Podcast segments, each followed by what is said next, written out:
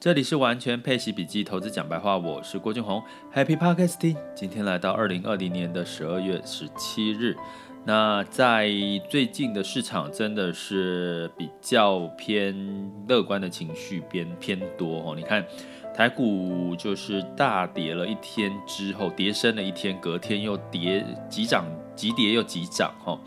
那所以也验证了一句话：未来如果你们看到急涨急跌，哦，急涨就想到急跌，急跌就想到急涨。那在昨天急涨之后，今天也做了一个跌幅，呃，来到了这个目前时间是十一点二十四分，哦，跌跌跌了五十六点七八点，这个台湾加权指数的部分。不过在全球的市场普遍都是乐观的情绪偏多，哈。那在这个情况之下呢，我觉得整体来讲，市场目前偏多之外，除了我们一直关注美股之外，最近欧洲也出现了一些好消息哈。什么好消息呢？也就是欧洲，因为大家记得的话，在十月、十一月开始有二次疫情，然后法国封城啊，很多地方又开始停止、暂停营业。那这些的消息呢，让这个欧洲的市场有两个状况哈。如果你有投资欧股的配息基金的话，你会发现第一个就是它的这个配息减少了。那配息减少一个很重要的因素，就是因为欧洲它就包含不不管是银行或企业都是减少，甚至在二零二零年决定不配股利哈。那不配股利，基本上呢，当然就会反映到这个配息基金，欧股的配息基金。过去的欧股配息基金有来到十两位数的配息哦。然后呢，因为这一次的我刚刚提到的这个二零二零年疫情吼，让它的配息率降到了这个一位数的配息哦，大概七个七，从比如说从十几 percent 降到了七到八个 percent。但是它的净值是往上走的吼，在疫情期间净值不。配息降低，净值还往下，在短短的十月、十一月，可是当疫苗出现之后呢，情况就改变了哈。欧洲开始的景气又开始复苏的乐观的数据又出现了哈，所以它在欧洲在十一、十二月开始，它的欧洲的相关的基金配息，包含配息基金呢，它的这个净值是往上。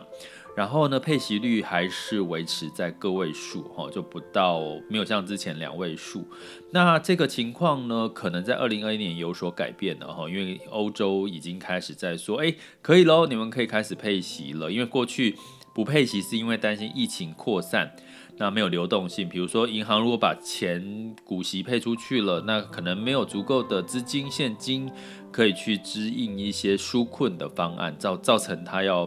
这个整体的央行要去做更多的一个释出资金的一个动作，所以他干脆就限制银行不能配股息哈。那所以呢，在明年二零二一年，它现在又开放喽。所以在整个欧洲的 PNI 领先指标呢，从过去几个月的三十几、三十几哈，到现在恢复到四十九。那如果有持持续听 Pod 听 Podcast 或者是你自己了解这个总体经济数据的话，PNI 五十以上就是指的是荣枯线以上哈，五十以上代表是景气开始是慢慢偏好，然后过热哦，更高是过热，像呃台湾的部分在上个月有到六十几嘛，哦，所以基本上已经六十几已经开始接接近过热的一个情况哈。所以目前欧洲是四十九即将要恢复，所以我们在过去投资有讲到，我们比如说配息策略是跌了就买哈，在我的书里面《投资赢家的领息创富术》里面有提到，其实你很多人问我说，老师老师配息到底什么时候要不要做止损，要不要做止盈，要不要做什么样的一个配套措施哈？那基本上。呃，过去配息的我们领的配息率你要变高，其实一定不是在涨多的净值涨多的时候去做一个加码的动作，反而是在跌了就买，让你的配息率有机会往上走。那我觉得在欧洲市场里面刚好就遇到这个状况，就是在它的 P I 指数开始要往上，那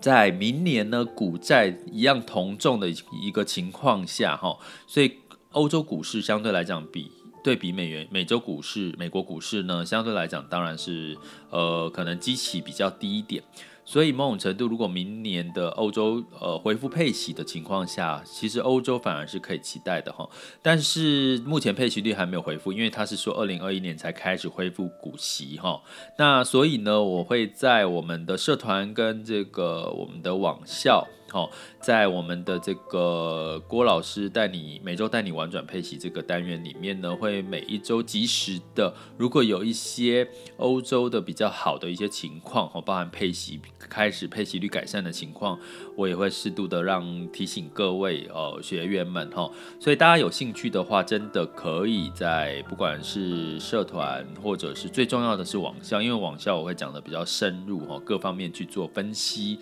甚至会讲的更。都比较直接的一些讯息给大家，那所以这个好消息呢，从欧洲看回来的话，你会看到新市场哈。最近印度，我其实之前也提过，印度其实真的最近表现得非常非常的亮眼哈。那最近当然就是能源，尤其是替代能源、绿能哈，包含像太阳能、风电这些的哈，因为在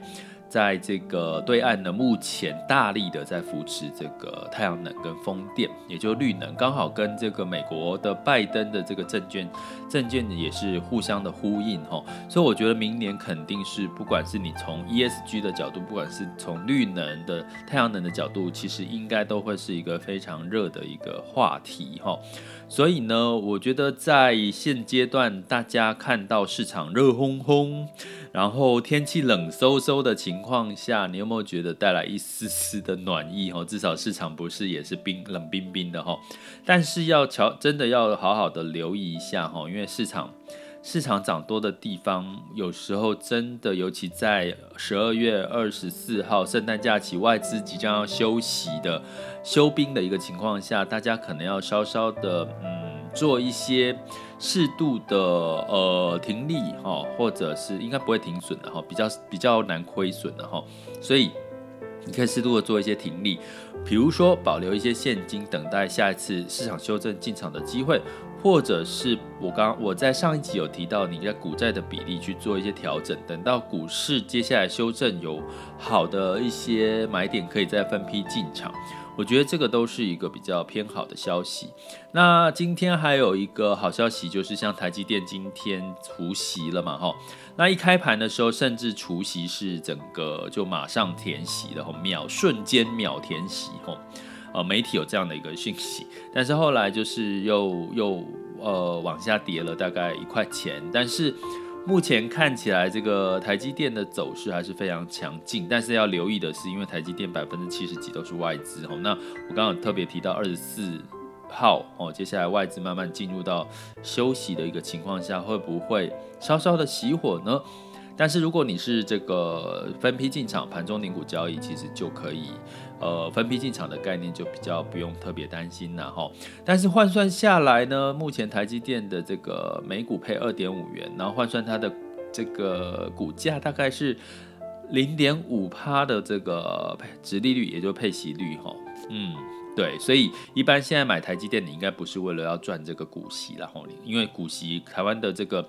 股票股利还你还要算入你的收入哦，算入你的这个盈利收入这个项目哦，去当做你的所得哦。那当然可喜可贺的是，我们今年呢，我们的这个所得税的这个免税额呢，基本上又提高了哦，生活必须的这个这个扣除额已经提高了。所以呢，我相信在明年大家好好的去做一些规划呢，应该可以让大家有多余的预算跟资金，可以让大家去更多的善用或者是投资。那是不是应该在这个时候呢？你应该。利用台币兑换美元哦，因为现在台币兑换美元也开始出现，就是说大家觉得二十八块跌跌呃升破二十八块好像不足为奇了哈。那可是你会发现你现在用这个台币去买美元的东西真的是买的好爽哦。你像去这个 Amazon 啊，或者去一些呃境外的电商哈，去买一些美一些美元计价的一些一些不管是服务啦，或者是三 C 产品，都会觉得哦价格。便宜很多哎，只可惜不能出国，对不对？如果你可以出国，甚至去一些用美元的地方，你应该会觉得花得很爽哈。所以呢，接下来大家好好的去规划你的这个怎么去降低你的成本。提高你的收益，我觉得在明年你反而是有更多的一些嗯财富增值的空间，所以趁这个时候好好的思考一下，检讨一下，反省一下。哦，不要，不是反省啊，就是好好的去做一下这个推敲哈。那我也会在这个我们的每周学习主题里面哈，尤其是在这一次的最新的学习主题，我会提醒大家怎么去好好的去规划自己，去节省成本，然后去提高收益，在二零二零二零二一年上半年的一个规划方式哦。那持续关注我，或者是进入网校学习，你就会得到这些好处喽。接下来进入到二零二零年十二月十七日的全球市场盘势轻松聊。那么在美股周三呢，收涨跌互现吼，那纳斯达克上涨了零点五吼，来到了一万两千六一万两千六百五十八点 S M P 五百也上涨零点一八，然后道琼斯下跌了零点一五。然后欧股呢，普遍全面上涨，泛欧六百呢上涨零点八二，德国上涨最多是来到一点五二 percent 哈，那英国跟法国分别有零点八八跟零点三一的一个涨幅哈，那这些原因当然就是对于这个多疫疫苗乐观以及英国脱欧的贸易协议呢，看起来就是就是顺利脱欧的这个这个协议呢，希望是增加的哈，甚至可能在。过年前就开始试打疫苗了，然后这些都是非常利好的一些消息。那在雅股的部分呢，周三真的是收涨了一点六八 percent 哦。那但是这个一点一点六八 percent 是台积电、大力光、联电这个权值股的带动之下大涨的哈。所以呢，要提醒各位，接下来大者恒大这件事情，其实是我们可能要特别留意的一件事情哦。那我这边也特别提一下哈，我觉得在明年呢，尽可能的在整个疫疫苗跟疫情的情况下，我们还是要持续以以基本面好的哈，或者是它的获利收益成长的情况是好的一些产业来去做布局，相对来讲是比较呃稳健的一个做法哈。那相对来讲呢，其他的新市场呢，呃 A 股跟港股普遍是涨跌互见。那一样，这个 A 股呢，普遍因为没有资金了哈，它的资金面其实目前是比较薄弱的哈，不像这个台股的成交量的放大的一个情况下，所以呢，A 股可能要在这个盘整，我们可以定调在盘整的过程，等待资金进场才有机会，可能到明年的第一季了。那在能源的部分。受惠于美国能源的这个啊 EIA 的报告呢，说，哎，原油库存下降了。哎，其实我在网校的这个学习主题有跟各位讲过，原油库存下降了。对，所以呢，布兰特原油上涨零点三二，报在每桶五十一点零八。所以能源基金哦，能源基金。然后在能源基金，然后能源也受惠于这个高收益债，吼，新市场债都受惠。贵金属呃，黄金上涨零点二，来到一八五八点七美元。那当然是因为大大家对于美那个美联储保持鸽派了，吼，就觉得这个接下来一定会有纾困，然后利率不会往上升，然后所以美元指数呢九十点二四，然后相对的其他新兴市场货币也是相对强势。这里是完全配奇笔记投资讲白话，我是郭俊宏，关注并订阅我，陪你一起理。